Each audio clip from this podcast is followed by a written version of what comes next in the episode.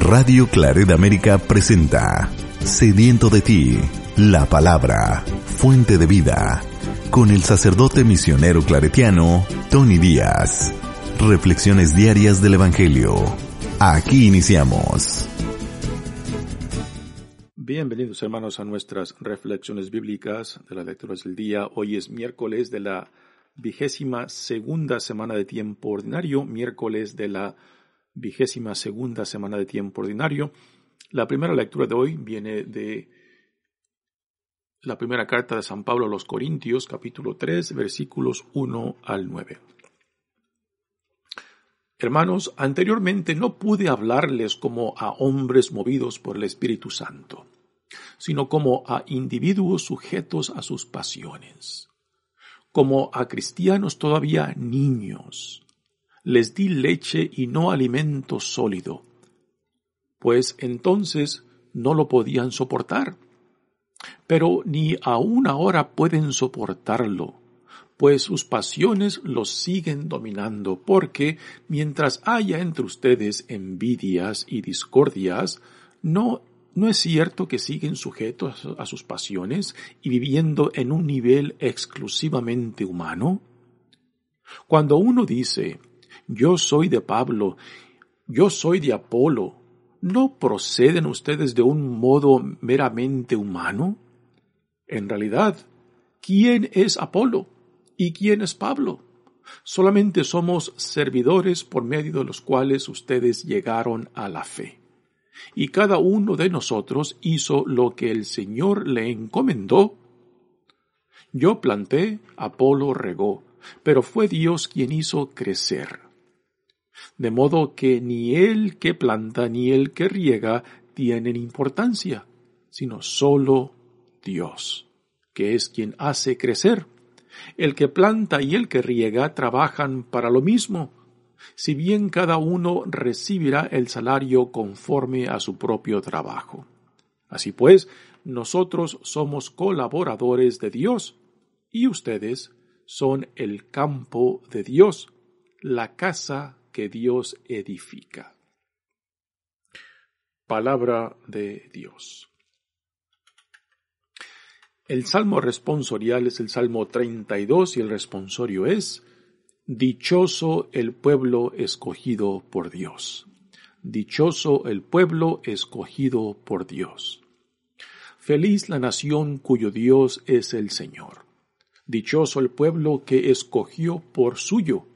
Desde el cielo el Señor atentamente mira a todos los hombres. Desde el lugar de su morada observa a todos los que habitan en el orbe él formó el corazón de cada uno y entiende sus acciones.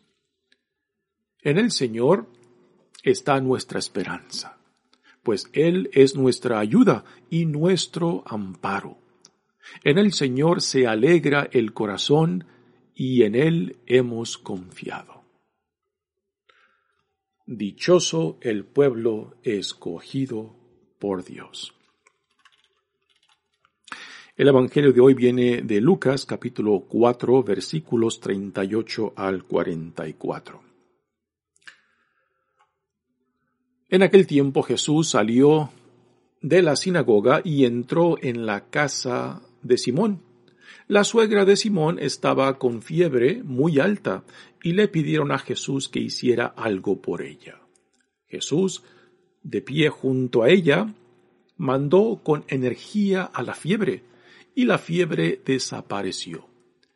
Ella se levantó enseguida y se puso a servirles. Al meterse el sol, todos los que tenían enfermos se los llevaron a Jesús, y él, imponiendo las manos sobre cada uno, los fue curando de sus enfermedades. De muchos de ellos salían también demonios que gritaban, Tú eres el Hijo de Dios. Pero él, les ordenaba enérgicamente que callaran, porque sabían que él era el Mesías. Al día siguiente se fue a un lugar solitario y la gente lo andaba buscando. Cuando lo encontraron, quisieron retenerlo para que no se alejara de ellos. Pero él les dijo, también tengo que anunciarles el reino de Dios a las otras ciudades, pues para eso he sido enviado. Y se fue a predicar en las sinagogas de Judea. Palabra del Señor. Bueno, demos comienzo a nuestra reflexión de las lecturas de hoy. Les comentaba el día de ayer de que Pablo utiliza eh, un proceso muy interesante en sus cartas, de que en primero empieza con el saludo, eh, con la con dando gracias a Dios, ah, y después empieza halagando, halagando a la comunidad de los hermanos a quien se dirigen sus cartas, ah, porque eh, esto es, es, una forma muy, muy positiva y, y muy buena para poder después llegar a temas más importantes y, y, de, y temas de, de, urgencia, ¿no? Así que Pablo empieza halagando a los corintios por la diversidad de dones, de gracias que Dios ha derramado sobre ellos. Y ayer escuchamos este, eh, cómo Pablo hablaba de la distinción entre el Espíritu de Dios y el Espíritu humano y, que solamente por medio del Espíritu de Dios se puede conocer a Dios y conocer las gracias de Dios y el, plan de salvación de Dios, ¿no? Y ahora en la lectura de hoy Pablo va va a, uno de los problemas que él identifica en la comunidad. O sea, que, primero los ha halagado, los, los ha, ha creado el ambiente este, no conflictivo para que no estén a la defensa y puedan escuchar pueden escuchar claramente lo que Pablo les quiere comunicar por, medio de esta carta, una de las cartas este, más importantes que tenemos de Pablo en el Nuevo Testamento. Y ahora, pues Pablo se dirige a uno de los problemas que él identifica en esta comunidad cristiana naciente en Corinto. Dice, Hermanos, anteriormente no pude hablarles como a hombres movidos por el Espíritu de Dios, por el Espíritu Santo.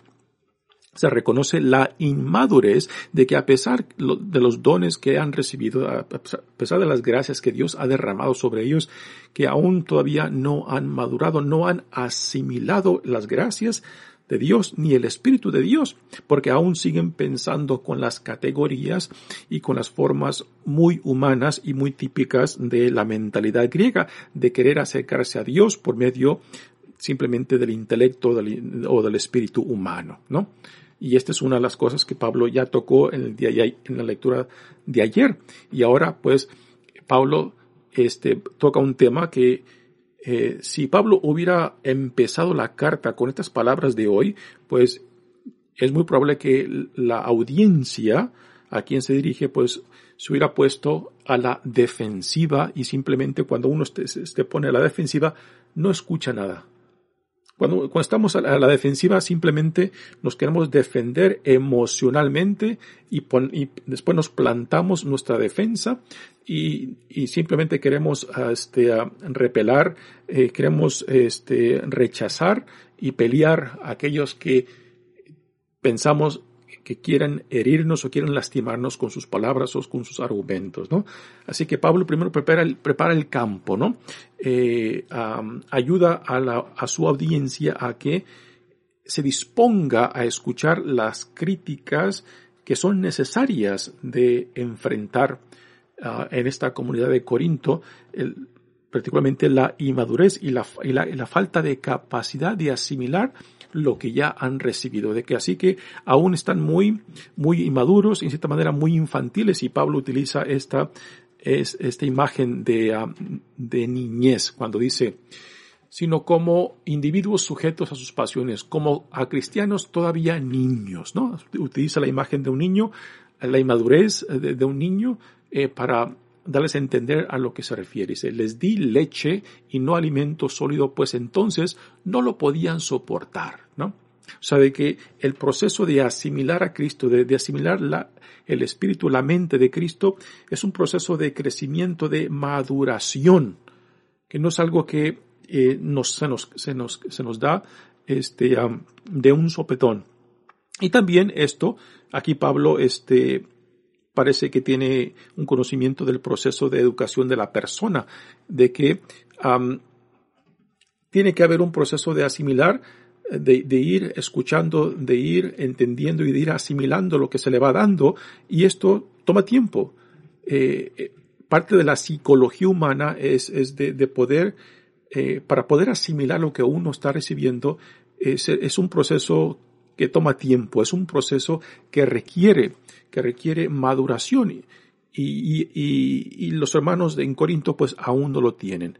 Pero Pablo parece entender el proceso de, uh, de enseñar, de asimilar, eh, para poder identificarse y, con lo que han recibido, con el mensaje del reino que han recibido, con el mensaje de, de Cristo que han recibido. Así que aquí Pablo utiliza la imagen de niños. Les di leche y no alimento sólido, pues entonces no lo podían soportar.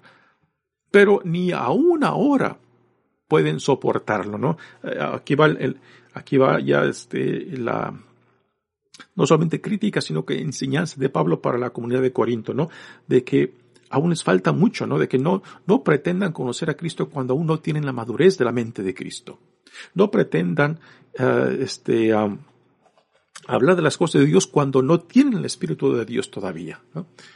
Pues entonces no lo podían soportar, pero aún ahora, ni aún ahora pueden soportarlo, pues sus pasiones lo siguen dominando, ¿no? ¿A qué, ¿A qué se refiere por pasiones? Se refiere a las divisiones internas, a los conflictos internos que hay dentro de la comunidad. Y ahora los, los va a identificar. Porque mientras haya entre ustedes envidias y discordias, no es cierto que siguen sujetos a sus pasiones y viviendo en un nivel exclusivamente humano. ¿Y cuáles son las envidias y discordias? Ahora viene, cuando uno dice, yo soy de Pablo, y otro, yo soy de Apolo. Apolo fue, es otro, este, misionero cristiano, ah, que, estuvo también en Corinto, y parece que Apolo, este, tenía un don, uh, muy, muy bueno de, ah, de, hablar, lo cual parece que Pablo no lo tenía, ¿no? Así que algunos se identificaron más con con el carisma de Apolo y otros más con el carisma de Pablo. Así que esto es parte del, de, la, de las divisiones e, e, intrigas internas a la comunidad que están tomando, están tomando lados, ¿no? están tomando eh, eh, partidos. Y, y, Pablo esto lo identifica como, como este, divisiones internas llevadas por la pasión, y no por la mente de Cristo. Si no proceden ustedes de un modo meramente humano, en realidad, ¿quién es Apolo y quién es Pablo? Y ahora aquí Pablo les quiere entender su problema de divisiones. Solamente somos servidores por medio de los cuales ustedes llegaron a la fe y cada uno de nosotros hizo lo que el Señor le encomendó. Así que eh, se, han enfocado, se han enfocado este, en el, en el que, en el mensajero y no en el mensaje, ¿no? Y esto es muy típico de la, de la mentalidad griega, ¿no? Eh, de poner más atención al, al que habla, al que argumenta, pensando de que el mensajero es el centro del mensaje y no. Tanto Pablo como Apolo simplemente son instrumentos, son mensajeros y el mensaje no es el mensajero, el mensaje es Cristo. Así que si, si no han entendido el mensaje, si no han sido atraídos a la mente, al Espíritu de Cristo, entonces aún no han entendido nada. Siguen, siguen actuando por medio del espíritu humano, siguen actuando simplemente por la capacidad humana y no por el Espíritu de Dios que se les ha dado. Y esto es parte de, la inmadurez. Y, en esto Pablo, pues yo creo que claramente identifica, ¿no? Eh, de que esta, esta inmadurez es la falta del proceso de, ah, también el proceso psicológico, emocional de madurar, de crecer. Yo creo que e, esto nosotros todos lo, hemos vivido, ¿no? Cuando se vive una, una conversión, por ejemplo, desde que se vive la conversión uno ya no, no, entiende todo. Simplemente la conversión es el comienzo del caminar con Cristo. La conversión es el comienzo de dejarse atraer, de dejarse transformar. Pero después uno tiene que ir sentando cabeza, tiene que ir asimilando lo que ha recibido, ¿no? Y quedarse solamente con la experiencia de la conversión es quedarse simplemente con la emotividad, eh, con la emoción este, fuerte, eh, que ha sacudido mi vida, pero después uno tiene que dejar que lo que, la gracia que uno ha recibido vaya reorientando nuestras vidas, vaya reenfocando a, eh, no solamente cuál es nuestra identidad, sino también cuál es nuestro llamado, el por qué Dios me ha llamado, por qué hoy en ese tiempo y para qué, ¿no? Ah, y, y, para esto se requiere pues tiempo, tiempo para que lo que Dios está haciendo pues vaya encajando, se vaya asentando y vaya reorientando nuestras vidas, cambiando nuestras prioridades, cambiando a lo que le vamos a dar tiempo, importancia uh, y recursos, ¿no? Y todo esto es parte del proceso continuo de conversión. La conversión no es un momento, no es un instante, es un proceso de vida, ¿no? Y aquí Pablo está identificando en los, hermanos de Corinto de que aún no han entendido lo que han recibido y aún siguen pensando con categorías y con una mentalidad del mundo y no con el Espíritu de Dios. Dice, cuando uno dice yo soy de Pablo cuando y yo de Apolo, ¿no? Dice, solamente somos servidores por medio de los cuales ustedes llegaron a la fe y cada uno de nosotros lo, uh, hizo lo que el Señor este, le encomendó. Así que Pablo no, no está no, no, está rechazando el, valor de sí mismo o de Apolo, simplemente no quiere perder de vista que el centro de, de, la evangelización, el centro de la misión, tiene que ser Cristo. Y, y, y si le robamos a, atención o poder a este, al centro o el contenido, pues entonces nos convertimos en obstáculos y no en transmisores y no en instrumentos de aquel que nos ha llamado, ¿no? Y para Pablo esto está claramente. Dice, de modo que ni el que planta ni el que riega tiene importancia, sino solo Dios que es quien hace crecer. El que planta y el que riega trabajan para lo mismo, si bien cada uno recibirá el salario conforme a su propio trabajo. Así pues, nosotros somos colaboradores de Dios y ustedes son el campo de Dios, la casa que Dios edifica. Así que Dios nos llama para colaborar en, el proyecto de salvación. Dios nos llama para ser instrumentos, ah, para ser ah, la voz, ah, pero nunca hemos de convertirnos en obstáculos, en problemas, en dificultad para el Evangelio, ¿no? Porque cuando nos hacemos esto, pues entonces eh, hemos perdido de vista el por qué y para qué Dios nos llama, para qué Dios nos salva, ¿no? Ahí tristemente a veces cuando no tenemos claramente eh, nuestra, nuestro llamado, nuestra misión, eh, pues fácilmente reemplazamos a Cristo con nuestros intereses personales, con lo que yo busco y con lo que yo quiero, ¿no? Y cuando ocurre esto es cuando eh, vamos creando divisiones, vamos creando problemas dentro de la comunidad, porque ya no es Cristo a quien proclamamos, sino nosotros mismos, nuestros intereses, nuestra política personal uh, o religiosa, ¿no?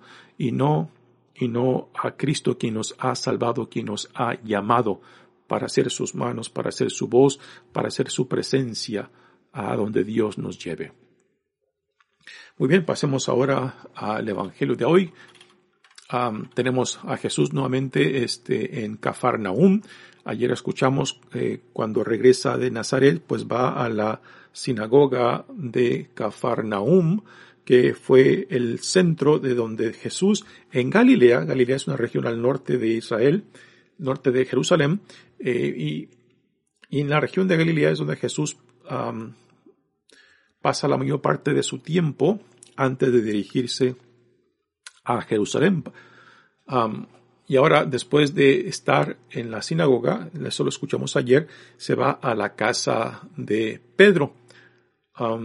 parece que la casa de Pedro pues se convirtió este, en, en la sede donde Jesús iba y venía uh, en la región de Galilea y particularmente en el pueblo de Cafarnaum, que es un pueblo pesquero a un lado del lago de Galilea.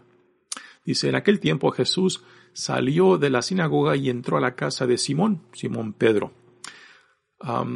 La suegra de Simón estaba con fiebre muy alta y le pidieron a Jesús que hiciera algo por ella, ¿no? Ya la fama de Jesús va, va creciendo eh, acerca de su poder uh, de sanación. Y aquí los discípulos es muy probable de que Simón, Simón, este, em, siendo su casa, pues, y recibiendo a Jesús en su casa, le pide que haga algo por la suegra que se encuentra con una fiebre alta. a Jesús de pie junto a ella, mandó con energía a la fiebre, ¿no? Así, aquí eh, la fiebre o la enfermedad es personificada eh, como algo que invade a la persona y Jesús se dirige, se dirige a la a la, a la, a la fiebre como algo em, que tiene esencia, ¿no? Como un espíritu y expulsa, el proceso de sanación es expulsar eh, la, la, fiebre como si fuera un, eh, un, mal espíritu. Así que Jesús, de pie eh, sobre la suegra, que probablemente está en cama, se dirige no solamente a, a ella, sino a la fiebre que la está, que la está invadiendo y dice, y, y um, se dirige a la fiebre con energía y la fiebre desaparece. Así que nuevamente tenemos eh, la autoridad de Jesús manifestada en su palabra. La palabra de Jesús es autoridad, la palabra de Jesús es poder, poder que viene de Dios. No, aquí, esto es algo muy importante de entender. Jesús no actúa por sí mismo.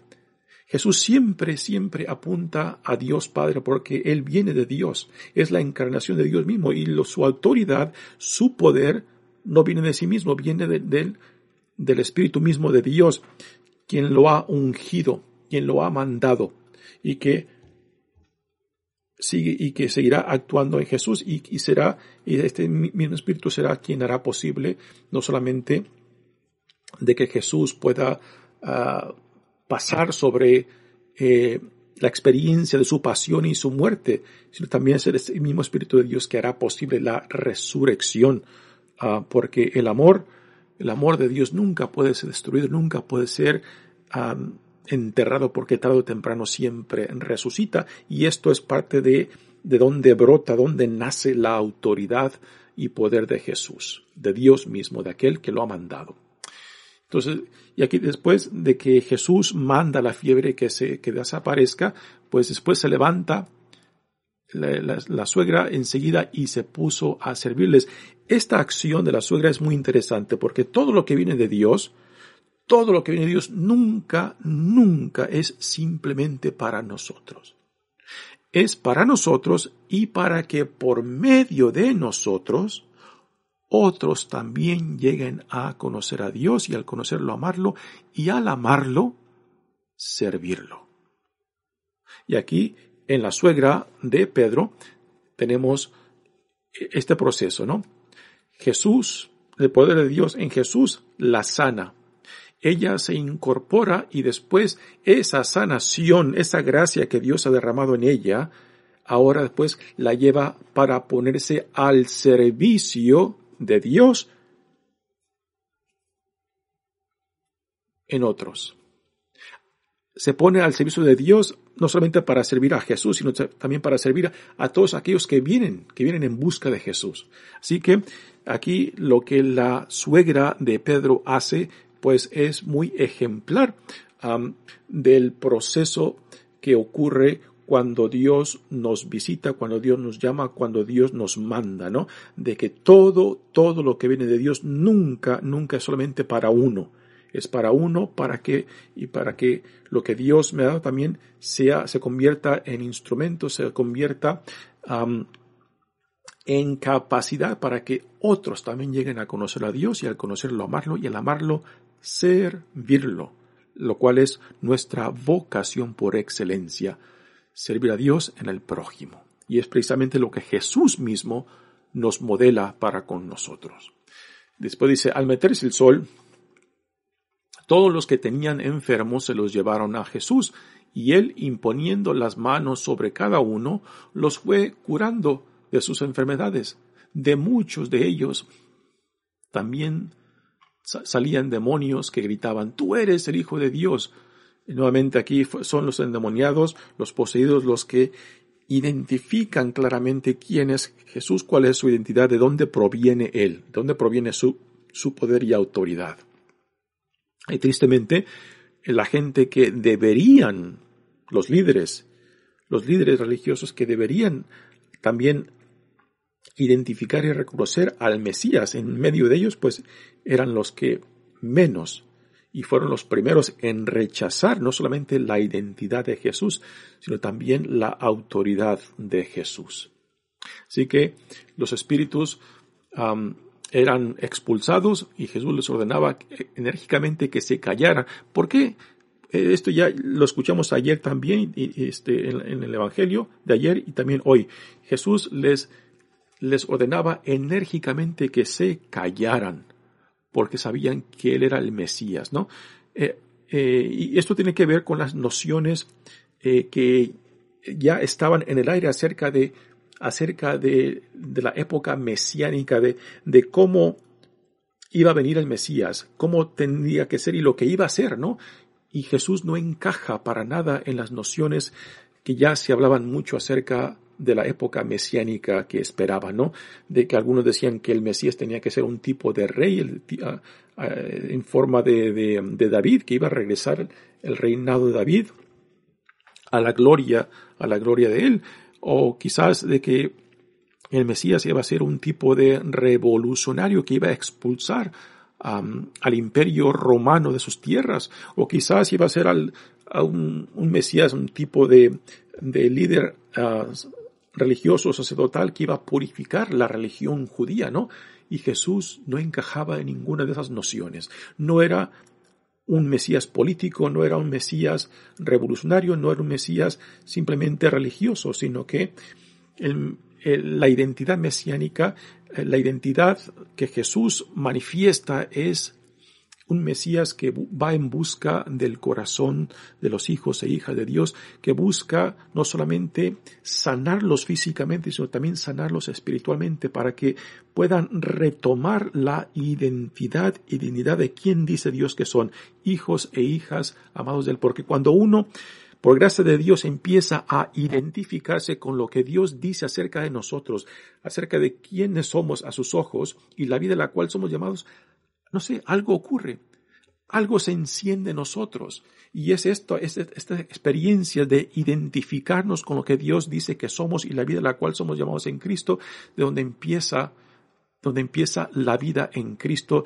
de donde empieza el caminar como discípulos, de donde empieza uno a vivir como ciudadanos del reino que Dios ha inaugurado en Jesucristo. A esto se le llama conversión, pero no es una conversión de un momento, es un, es un conversión de vida en, en, el cual Dios nos reorienta según a la visión del reino, según a los valores del reino, según la vida a la cual somos llamados en Cristo.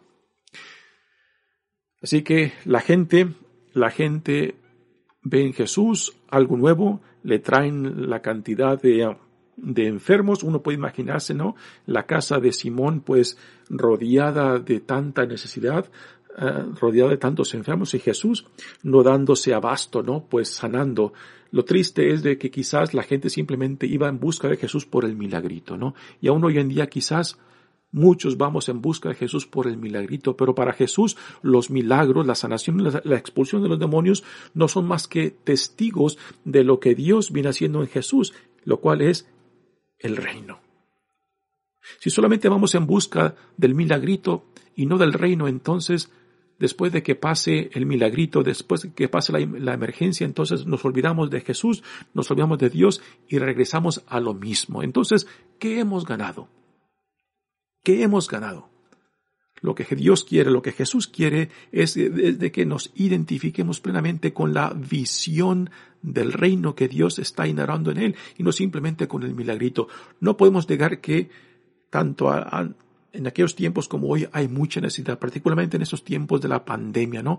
Hay mucha, mucha gente que están, que están viviendo verdaderamente necesidades trágicas, vidas difíciles, tanto eh, en cuestión de, de, salud como en económicos y otras uh, urgencias sociales y de familia, ¿no? Pero si no logramos identificarnos con el reino que Dios ha inaugurado en Jesucristo, pues simplemente nos vamos a conformar con el milagrito y Jesús no quiere que nos enfoquemos con el milagrito. Él quiere que nos identifiquemos con lo que Dios está inaugurando en él, el reino de Dios, porque ahí está nuestra propia identidad. Ahí está nuestra propia dignidad como hijos e hijas de Él. Y si no logramos identificarnos, pues entonces nos vamos a quedar simplemente con el milagrito cuando Jesús nos apunta hacia algo mucho, mucho más grande, mucho más importante. Al siguiente día se fue a un lugar solitario y la gente lo andaba buscando. Esto algo que Jesús hace constantemente, particularmente en el Evangelio de Lucas, siempre busca momentos de soledad para estar en oración con Dios. ¿Para, para, qué?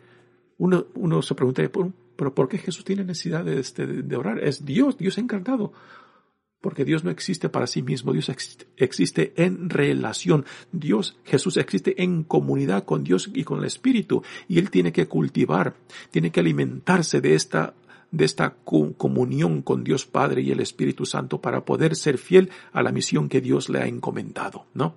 Y esto es un modelo para nosotros que, tenemos que cultivar esta relación de intimidad y confianza con tanto con Dios, con el Espíritu y con Jesús mismo para ser fiel a la vida que Dios nos da en Jesucristo, ¿no? Y la gente lo buscaba. Lo buscaban para qué? Quizás por el milagrito. Y esta es la gran tristeza. De que, de que aún hoy en día simplemente lo buscamos por el milagrito y no por la vida nueva en Cristo no por el reino de Dios, porque es dentro de este, de este reino, es dentro de esta visión del reino que Dios en la de Jesucristo, es dentro de esto que realmente los verdaderos milagros se llevan a cabo. Y simplemente nos quedamos con el milagrito, pues aún no hemos entendido, aún no hemos, no nos hemos identificado con lo que Dios quiere hacer en nosotros y para nosotros, ¿no? Así que Jesús no se deja mover por, por la multitud, lo que quieren de Él y lo que quieren hacer con Él. Jesús sigue su misión de, proclamar el reino de Dios, que es el que es eh, el contenido central de su, de su proclamación, el reino de Dios, y llevarlo a otras ciudades, porque para eso ha sido enviado, ¿no? Aquí es de su importancia, para eso ha sido enviado, para proclamar, para inaugurar el reino de Dios, y no simplemente ser visto como un hombre que hace milagros. Muy bien, hermanos, mi nombre es Padre Tony Díaz, misionero claretiano. Que Dios los bendiga. Radio Claret América presentó Sediento de ti, la palabra. Fuente de vida. Sus comentarios son importantes. Contáctenos en radioclaredamerica.gmail.com